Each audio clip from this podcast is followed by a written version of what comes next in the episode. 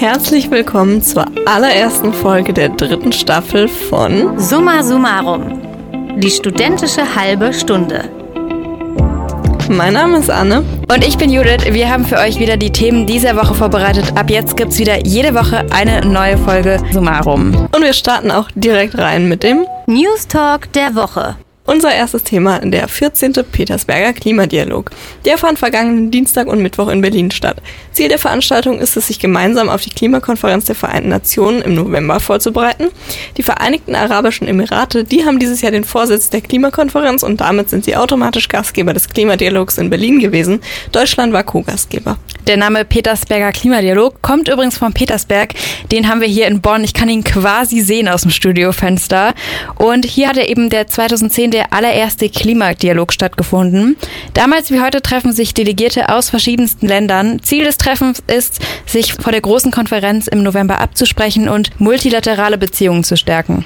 Ja, genau deswegen sind eben auch die Beschlüsse nicht verbindlich. Dennoch hat Kanzler Scholz eine echt starke Ankündigung gemacht. Auch hier lassen wir Worten Taten folgen.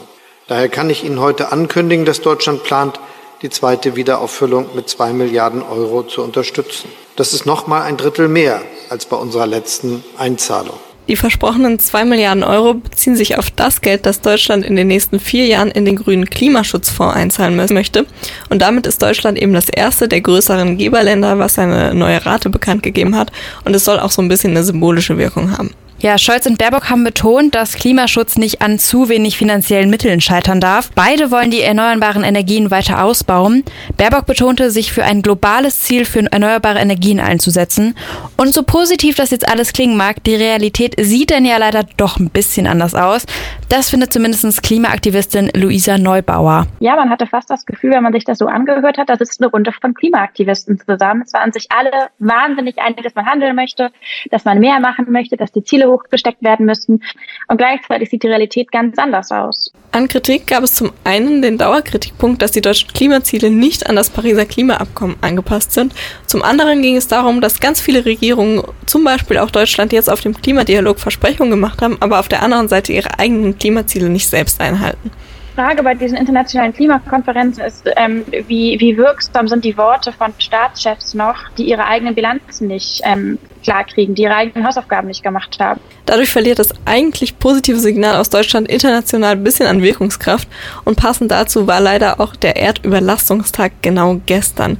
Seit gestern hat Deutschland also alle natürlichen Ressourcen für das Jahr 2023 aufgebraucht und wir haben ja gerade erst mal Anfang Mai. Ein Politiker, der diese Woche Schlagzeilen gemacht hat, ist Boris Palmer. Das ist ein Politiker der Grünen und der gilt eigentlich so als ja grünes Urgestein, könnte man schon fast sagen. Er hat aber auch immer ganz gerne mal provoziert in der Öffentlichkeit und ist damit aufgefallen. Das war auch so ein bisschen seine Rolle in verschiedenen Talkshows. Er hat eine Obergrenze für Geflüchtete gefordert und sich immer wieder an rassistischen Stereotypen bedient. Im Bundestagswahlkampf 2021 hat er dann auch das N-Wort benutzt und dass das überhaupt gar nicht geht, das müssen wir hier, glaube ich, nicht nochmal erwähnen. Damals hat ein Schiedsgericht beschlossen, dass seine Parteimitgliedschaft bis 2023 erstmal ruhen muss. Und was das bedeutet, erklärt uns Christopher Prinz vom Politischen Institut der Uni Bonn. Das Ruhenlassen einer Parteimitgliedschaft bedeutet, dass das entsprechende Mitglied seine Mitgliedsrechte einfach nicht mehr ausübt. Also beispielsweise das Recht nicht mehr ausübt, an innerparteilichen Wahlen oder Abstimmungen teilzunehmen.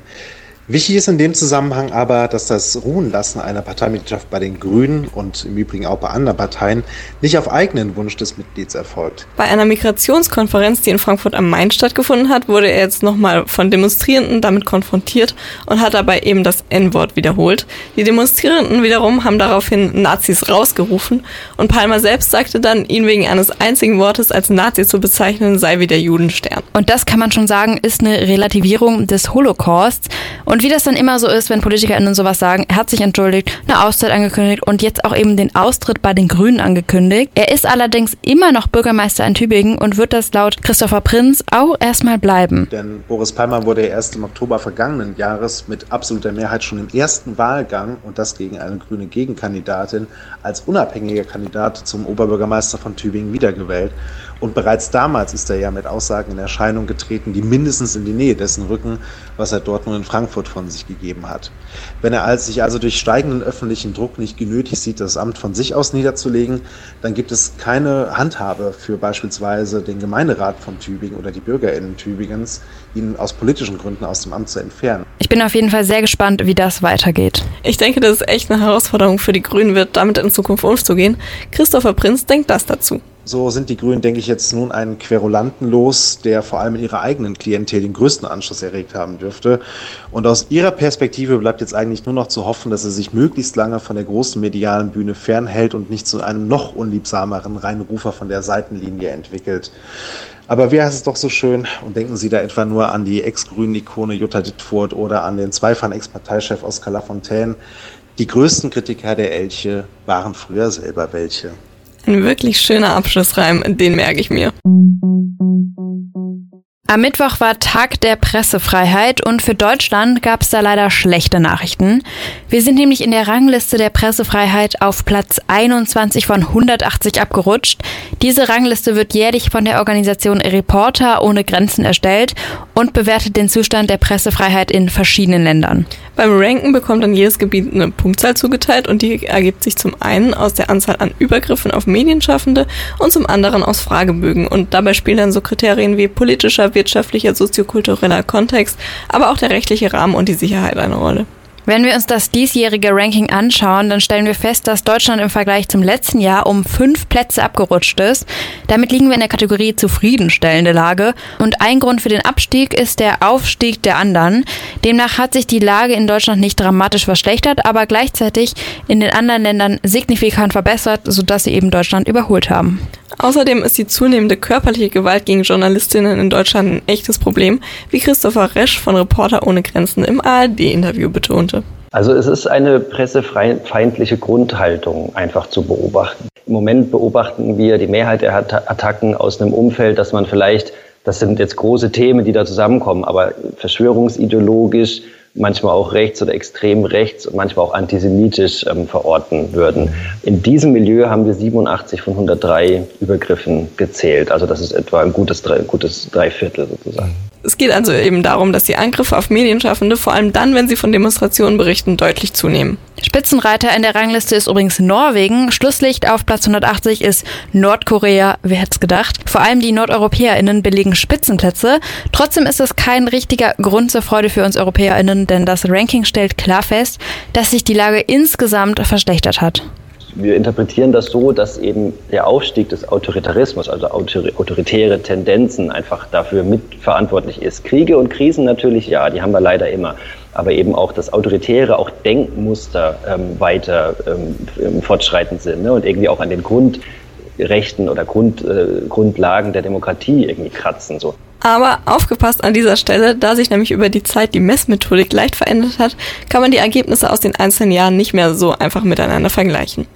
Um die Sicherheit von Journalistinnen, vor allem bei Demonstrationen zu schützen, gibt es mehrere Ansätze. Unter anderem stehen da eben ein besserer Rechtsschutz und eine stärkere Sensibilisierung der Polizei für die Bedürfnisse von Journalistinnen zur Debatte. Michael Busch, der ist Vorsitzender des Bayerischen Journalistenverbandes und der hat im BR eine bessere Medienkompetenz der BürgerInnen gefordert, damit die Gesellschaft die Arbeit in den Medien besser versteht. Muss im hohen Interesse der Gesellschaft, der Politiker sein, an der Stelle nachzubessern und zu sehen, dass die Menschen verstehen, welche Arbeit dahinter steckt und dass diese Demokratie letztlich auch auf unserer Arbeit der, der Journalistinnen und Journalisten äh, ruht. Finde ich ein sehr schönes Schlusswort, aber ich glaube, er ist auch nicht der Erste, der ja mehr Medienkompetenz oder mehr Infos zur Medienkompetenz fordert.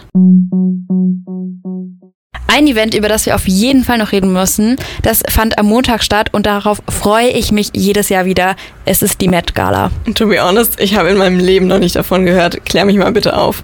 Also die Met Gala ist ein Charity-Event, welches immer im Metropolitan Museum of Arts in New York stattfindet. Deswegen auch Met. Und äh, vielleicht kennt man das Museum aus Gossip Girl, da sitzen die immer auf den Stufen.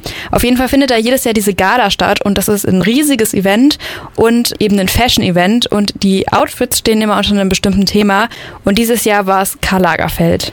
Der ist ja 2019 verstorben, damit wurde dann wahrscheinlich nochmal an ihn erinnert, oder? Genau, und weil das eben so ein wichtiges Mode-Event ist, war halt eben auch immer eine der ja, wichtigsten Personen, die da so rumliefen. Karl Lagerfeld, schwarzer Anzug, Handschuhe, Zopf, Sonnenbrille. Wie kann ich mir denn da die Outfits vorstellen? Also mein persönlicher Favorit war Kristen Stewart. Die kam in so einem schwarzen Chanel-Jackett und sah einfach wahnsinnig cool aus. Sie war so ungeschminkt und hatte ganz gerade geschminkte Augenbrauen. Und sie war ja auch eine Zeit lang die Muse von Karl Lagerfeld, deswegen musste sie ja quasi abliefern. Ähnlich wie Cara Delevingne, die hatte so ein weißes Kleid an, was Karl Lagerfeld selbst höchstpersönlich noch damals designt hatte. Das klingt bisher echt ziemlich gut. Gab es auch jemanden, der so ein bisschen daneben gegriffen hat? Also ich muss sagen, ich war ein bisschen irritiert von Jared Leto. Der war einfach als die Katze von Karl Lagerfeld ja, verkleidet. Kann man mal machen. Mich hat es eher so an so Heidi Klum Halloween Party erinnert als an Fashion, aber ich mag auch Jared Leto einfach nicht so gerne. Robert Pattinson war mit seiner Freundin Suki Waterhouse da. Die waren irgendwie mega süß, aber ich fand es auch ein bisschen langweilig, ehrlich gesagt.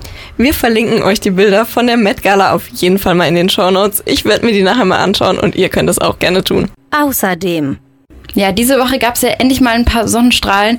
Wonnemonat im Mai, sage ich dazu. Und ich habe das Gefühl, mit den steigenden Temperaturen steigt, also bei mir zumindest, mega die Lust auf Urlaub. Ich habe auch letztens schon in der Vorlesung ähm, Urlaub gebucht. Und ich fühle es voll, obwohl die meisten Urlaube bei mir ehrlich gesagt schon dann irgendwie doch in der Planungsphase scheitern. Ich habe versucht, gerade Urlaub mit Freunden zu buchen und wir schaffen es irgendwie nicht, auf, uns auf dem Airbnb zu einigen. Ja, ist bei mir auch so. Also ich finde es immer super schwierig, mit meinen Freunden dann einen Termin zu finden. Studierende und Dozierende mit Kindern im Schulalter haben es da allerdings noch mal ein bisschen schwieriger, denn Semesterferien und Schulferien überschneiden sich ja meistens nicht komplett. Und genau darüber sprechen wir heute mit unserer Reporterin Savannah Engelmann. Savannah, vielleicht kannst du uns mal kurz erklären, wie momentan so das Verhältnis zwischen Schul- und Semesterferien Ferien ist. Also bisher gibt es eher wenig Überschneidungen zwischen Schul- und Semesterferien. Im Herbst und um Ostern herum überschneiden sich die Ferien meistens so teilweise. Das variiert so ein bisschen nach Jahr. Und im Sommer gibt es meist etwa drei Wochen Überschneidung. Aber da ist halt auch Anfang der Semesterferien die Klausurenphase. Und da kann man ein bisschen drüber streiten, ob das dann wirklich als Ferien zählt. Ja, und so stehen Dozierende und Studierende mit Kind jährlich vor dem gleichen Problem. Und zwar, dass es nur einen kleinen Zeitraum für den Familienurlaub gibt und dass für die restlichen Ferien es schwer ist, eine Betreuung zu organisieren. Und abgesehen davon gibt es natürlich auch viele Studierende, unter anderem ich, die zum Beispiel an Schulen arbeiten oder einfach Studis, wo die Eltern Lehrkräfte sind. Und da ist es dann auch immer schwierig, Urlaub zu buchen. Ja, also familienfreundlich auf jeden Fall was anderes. Kann man denn da jetzt irgendwelche Entwicklungen erwarten, die das Ganze ein wenig anpassen? Hm, tatsächlich hat bereits Anfang des Jahres die SPD vorgeschlagen, in NRW einen früheren Semesterstart einzuführen, also im März und im September anstatt im April und im Oktober. Somit werden dann die Semesterferien und die Sommerferien mehr aneinander angeglichen. Und gleichzeitig wäre das auch eine Anpassung an die internationalen Semesterzeiten. Das hat die Uni Mannheim schon 2006 gemacht. Also das zeigt auf jeden Fall, dass es in Deutschland funktionieren kann. Die neue Entwicklung wurde jetzt ins Rollen gebracht vom Elternnetzwerk der Uni Bochum. Die haben nämlich Ende 2020 eine Petition gestartet, wo sie eine Veränderung gefordert haben. Und am 19. April gab es jetzt eine Anhörung im Landtag NRW, wo unter anderem das Elternnetzwerk der Uni Bochum da war, aber auch viele Mitarbeitende von verschiedenen Hochschulen. Und die waren sich eigentlich alle relativ einig, dass sie den Vorschlag unterstützen. Das mit den Sommerferien wäre auf jeden Fall schon mal eine gute Sache. Aber wie sieht es eigentlich mit anderen Ferien aus? Wenn man das Ganze mal auf den März vorverlegt, wird der Ostern wahrscheinlich mitten in die Vorlesungszeit fallen, oder? Ja, das ist leider richtig. Ähm, durch das Vorverlegen des Semesterstarts wird es wahrscheinlich keine Überschneidung bei den Oster- und Herbstferien geben, die es ja momentan zumindest teilweise gibt. Da gibt es allerdings auch schon einen Vorschlag, der momentan diskutiert wird, und zwar, ob man vielleicht einfach feste Osterferien für Studierende einführen würde. Ja, das ist allerdings alles bisher nur im Gespräch und um das Ganze wirklich durchzusetzen, bräuchte man auf jeden Fall die Zustimmung von der CDU und den Grünen. Die scheinen dem Vorschlag aber zumindest offen gegenüber zu sein. Also ich bin ganz ehrlich, so Osterferien nochmal oder Herbstferien fände ich schon nochmal nice. Aber ähm, wie stehen denn generell so Studierende zu dem Thema? Ich habe diese Woche mal ein paar Studis zu dem Thema gefragt und die meisten haben eher eine neutrale Einstellung. Also tatsächlich ist mir eigentlich relativ egal, da ich davon ja nicht betroffen bin. Ähm, ich sehe da jetzt für mich weder Vor- und Nachteile. Wenn es halt für manche besser passt und dementsprechend vorteilhaft für manche ist, hätte ich da jetzt kein Problem, glaube ich. Generell wird der Vorschlag eher positiv aufgenommen. Ich glaube, die meisten denken da dann eher an die anderen als an sich selber. Aber es gibt auch einige, die Vorteile für sich selber da, also sehen würden. Denn wenn man jetzt noch Freunde äh, hat, die irgendwie noch zur Schule gehen oder auch ein Kind oder irgendwie ähm, Menschen, die eine Ausbildung haben, die sind ja auch äh, an äh, die Berufsschule und die Ferien dann gekoppelt. Das ist natürlich dann auch mehr vereinbar.